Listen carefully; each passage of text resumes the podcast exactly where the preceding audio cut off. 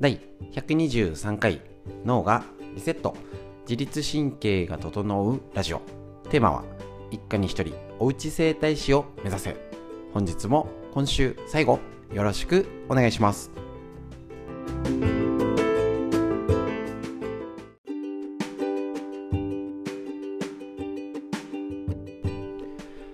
こちら教えるストレッチのラジオですね。本日のラインナップはですね肩甲骨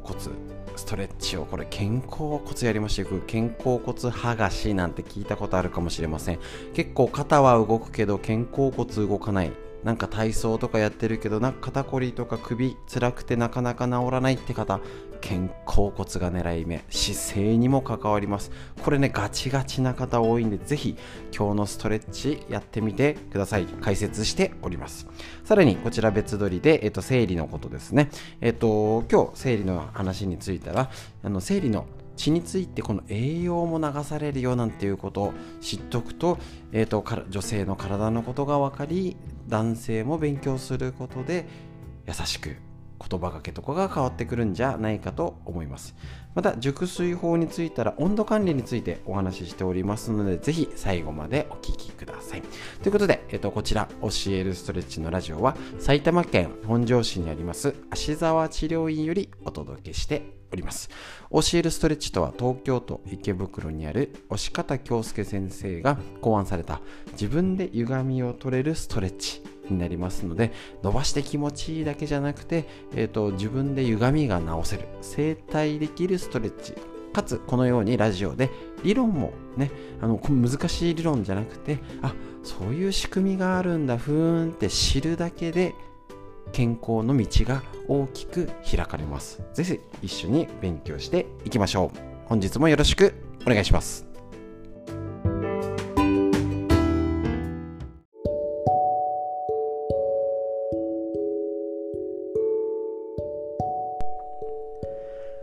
ということで、えっ、ー、と、今日のストレッチ、えっ、ー、と、今週のストレッチ、1週間お疲れ様でございました。えっ、ー、と、ただいまね、LINE ライブと YouTube ライブもつなげっぱなしですけれども、えっ、と、ラジオの録音しながら、今日のストレッチの解説をしていきたいと思いますので、よろしくお願いいたします。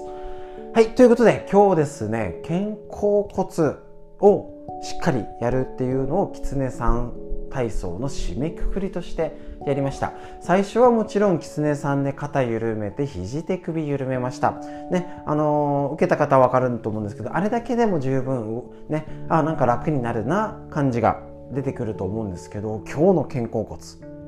いかがでしたでしょうか？本当にね全然なんかやりづらかった届かなかったとかちょっとさっきのコメント見る限りだと横にスライドするのがやっぱ行きづらい。っていう方多かったと思います。これポイントはえっ、ー、とあ参考本です。すいません。こちら。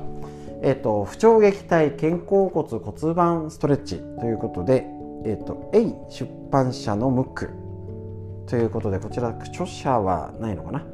はい。ということで、えっと、こちら、不調撃退肩甲骨骨盤ストレッチということで、こちらの本を参考にえーと、ご紹介させていただきました。これあの何が本がいいって肩甲骨やって骨盤の体操をやって骨盤と肩甲骨の連動っていう3部門にストレッチ分かれております。もちろんちょっとね座ったりとか体ダイナミックに使うやつも混ざってくるんですけどこの3種類はねとても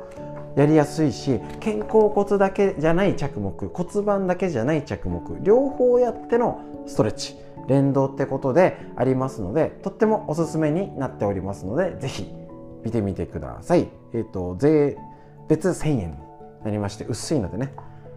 やりやすいと思います。ぜひ肩甲骨の何かするとしたらこれおすすめでございます。こちらの一部一部ですねこれ動かしたりってするポイントっていうのをえーと、ここまでちょっと細かくは多分解説ないと思うんですけど手を使わない肘使わないことで強制的に肩甲骨使わざるを得ないんですね。そうすることで、えーと、これあの関節を治す治療でもそうですし、えーと、整体法でもあるんですけれども肘手首をしっかり、ね、いい位置にすることで肩甲骨とかをじゃないをしっかりしか動かせない状態を作る。下半身だったらひひ、えーと、足足首側関節と膝の関節をうまくロックすることによって仙腸関節しか動かせない。って状態を作ることによって普段なかなか動かない関節に対してアプローチする。これ多分ね武術的な考え方だと思うんですけど結局肩を、ね、手を使って丸めて伸ばしてってね肩甲骨寄せてっていうとこれだと肘手首でねえっと、ちょっとすみませんラジオだと見づらいんですけど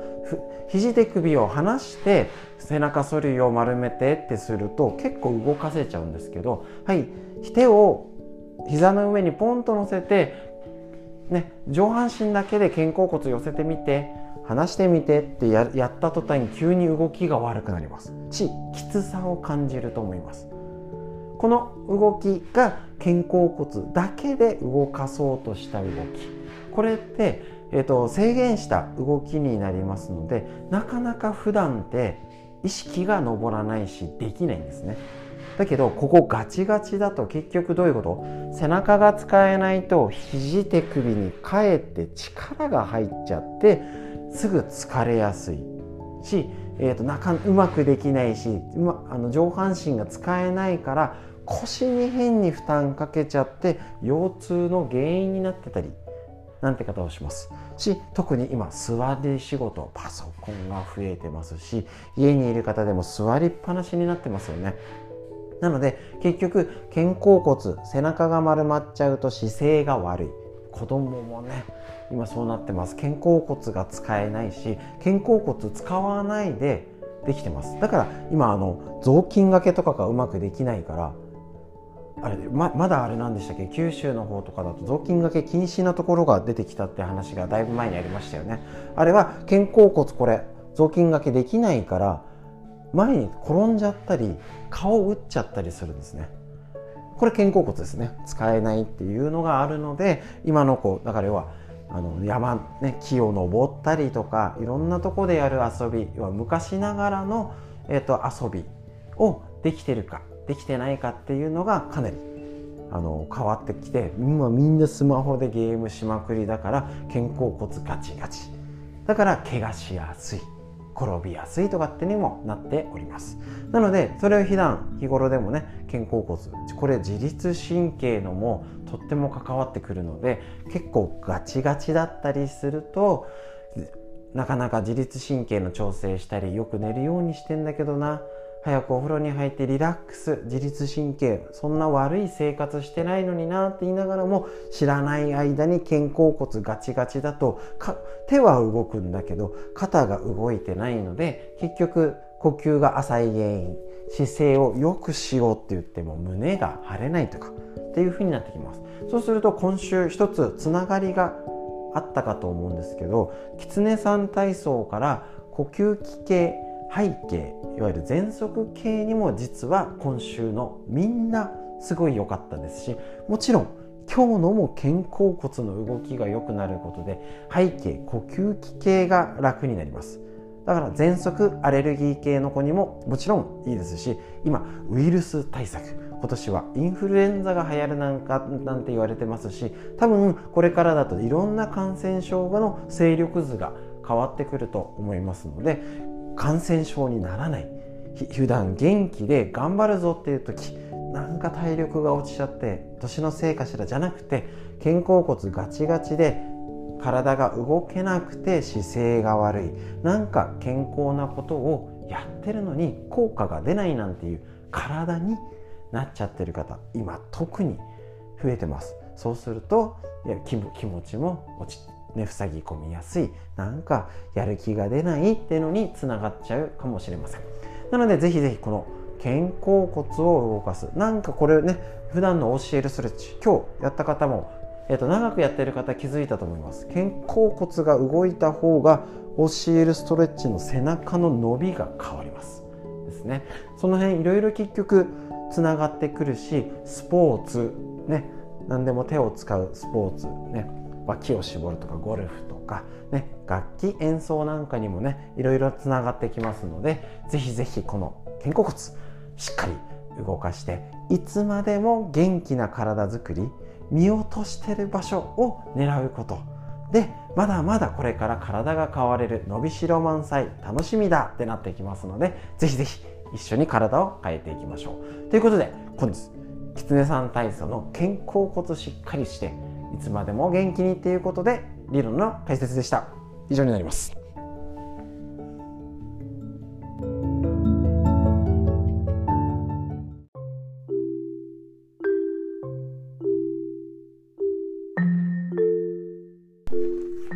こちら自分の体を守る。で正しいデータを持てなかった女性たちへ。生理で知っておくべきこと。細川桃先生の日経 BP より出てるこちらの本から生理のことから女性の体のことを勉強するっていうことで女性自身も結構ねほっといちゃう、ね、あの症状があればあれなんですけど結構ね正しい知識があれば婦人科に行った方がいい基準。見逃したりほっといちゃってる方が結構多いってこと。ね、体のケアとして知っておきましょう。なんで不調になるか。原因が分かれば対処できます。さらに男性もこういうことを一緒にパートナーの女性の方のを知ることでもしくは職場の方とかの理解が深まってあねたださなんか勝手にサボってるみたいに勘違いされちゃう例もあるみたいなのでぜひぜひ体の状態を見ると優しく仲良くできますので。ぜひ一緒にお勉強していきましょう。こちら今日のやつですね。えっと、生理の血とともに栄養も流されるってことなんですね。こちら卵子は排卵が起きてから約1日しか生きられない。これ前回やりましたね。24時間以内に受精が起こらなければ着床しないのでエストロゲンとプロゲステロン要は女性ホルモンが減少して厚みを増してた子宮内膜は崩れて剥がれ落ちます。ですね、えっと、これが生理ですね。の状態で出血になります。月経血ですね。この時卵子も一緒に流れ出てここで私たちが生理と呼ぶ状態が起こるということになります。子宮内膜を厚くするために女性は栄養を使うんですね。当然ですよね。あの受精卵のクッションお布団になるわけですから。ここで出血するするというのは栄養を流す、ね、っていうことになって月に1回鉄を中心に栄養を吐き出しちゃってる状態これはねイメージつかないし男性もなんかよくわからないところですよね。ということは、えーと、いつまでもせ、ね、生理が続くのかは卵子の在庫次第ですね。卵子がなくなれば閉経を迎え男性は精子を作り女性はもともと持ってる卵子を成熟さするためにそれぞれ栄養を要は消費するっていう体この視点ってねほぼほぼない。なんか大変そうだなぐらいって言っちゃうとあれなのかな。だけど栄養を捨ててるってことを考えるとあなるほどそれだと要は体のダメージ、ね、痛みを伴う生理痛って仕組みも理解したらあそっか大変なんだなだったり排卵だったりその前から性ホルモン動いてるよってことになったらあ1ヶ月すごいことが起きてるんだな。で出して栄養も出してるんだなっていうその体のもうすごいことをしてるっていうのを知ってるのと知らないのだとやっぱね言葉がけが変わってくると思います。卵子は精子と出会い違い体の中で作られることはありません。女性はお母さんの中にいる時に卵子の元気をなんと約700万個も蓄えてるんです。でこれが誕生する時に約200万個に減り15歳ぐらいに30万個になってで毎月の排卵によって減っていくのでこの在庫が尽きれば閉経です。つまり新たに作あ原型があって変化するんですけどあの新たに作られないんです。ね、でただし卵子の数は皆同じではありませんので喫煙や栄養状態痩せすぎとかストレスとか実年齢よりも早く減ってしまうっていうことがあるんですね。なのでその状態っていうのを知ってるのと知らないのと体の状態ね変わってくると思いますそれだけのことが毎月起きてるので生理前とか生理中の時に体調にあ食事を気をつけたり普通ねなんかもう我慢しなきゃいけないもの女性もですよ。我慢しなきゃいけないっていう諦めはいらなくて体の血流だったり歪みですね。巡りの状態だったり栄養状態ストレスとかでかなりコントロールできるんじゃないかってことがこういうことを知識を重ねていくと見晴らしが良くなってくるんですね。もう霧がかって何も手が出せないよくわからない男性から見てもなんだかよくわからないんだけどいや別に何かしろってわけじゃないんですよ。見晴らしが良くなってそのあこんなんなんだって分かるだけでも関係性が変わってきますので是非こちら一緒に勉強して理解を深めていきましょう。こちら生理のお話今日今日は以上です。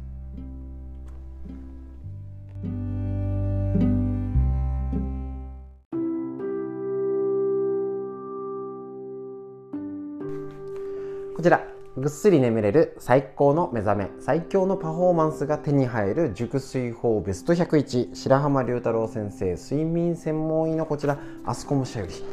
ね、こちらの本を参考に勉強していきたいと思います。一つ一つやった方がいいこと。やっちゃいけないことがわかる。結構ね気をつけてても整理できてないんですよね。こんなにしなきゃって。これがきちんとあ寝る前にこれしていいんだしちゃダメなんだがちゃんと整理整頓されてるだけでも睡眠変わってきますので是非一つ一つを勉強していきましょう。今日はエアコンはつけっぱなしが正解。ちょっとね夏場のこともお話ししますけど夏冬いつでも聞いてもらいたいのでかつて夏場に眠る際はエアコンが途中で切れるようタイマーを設定したり最初からエアコンを使わずに扇風機を回したりっていうね特になんかもったいないっていう考えでねありました。しかし地球温暖化が進み熱帯化に歯止めがかからなくなった今の日本ではエアコンをつけっぱなしに寝ることが当たり前になりつつあります。もうこちら本庄市暑いぞ熊谷に近くてねほとんど同じ気温なんですけど気象台みたいのがないのかな。あの暑いとこで出てこないんですけども周りの伊勢崎やらもうあっちゃこっちゃはもう暑いぞ熊谷に。なっておりましてもうエアコンつけないと命の危険になってしまいますし昔とエアコンが使う違うのでつけつけといた方が電気代食わないっていうこともありますよね。その辺上手に加減って変わってきてます。えっと、どんなにエアコンが嫌いでも電気代を節約したくても熱中症にならずに快適に眠ることを優先しましょう。真夏にエアコンを切るのは自殺行為となりますね。設定温度は日中より1度上げることを推奨します。理由は睡眠時や深部体温が日中よりも1度下がるから。やっぱ温度調節も大事ですよね。女性の方が温度変化に敏感ですので寒いと感じたらさらに1度ほど上げるようにしましょう。冬場は18度前後にしてつけっぱなし。結構ねもったいないって思ったりするんですけど特にねエアコン買い替えてないとダメかもしれない。もう15年20年使ってますよって別ですけどまあそんなことはないと。大体10年以内の方が多いかとは思いますのでだったら18度でつけっぱなしがいいっていうことなんですね。なので、えーと、結構その温度設定もねなんか乾燥しちゃうからだからしっかりエアコンもつけて加湿器。こういうこともね工夫大事ですよね。喉乾いちゃうので、ね、しっかりそういうことをちゃんと寝る環境っていうのもして暖房とかねあのかえってあのー、もうもう電気毛布とかつけっぱなしの方が良くないかもしれません。温度変化を起こさないっていうのがとても大事なポイントになってきます。ですので寝る時のエアコン特に今寒くなってきてるこういう時ほどあんまり温度変化にさらされないで熟睡を、ね、体がしんどいんで夜ぐらい快適に寝るようにしましょう。でちゃんと昼間エアコンを消すあので暖房を消す時間とか活動する時間ってのをちゃんと作って夜はしょうがない温度機械に頼ろう。そういう目線って大事かもしれませんので是非こちら熟睡法一緒に勉強して実践してみてください。ということで本日の熟睡法のお話以上です。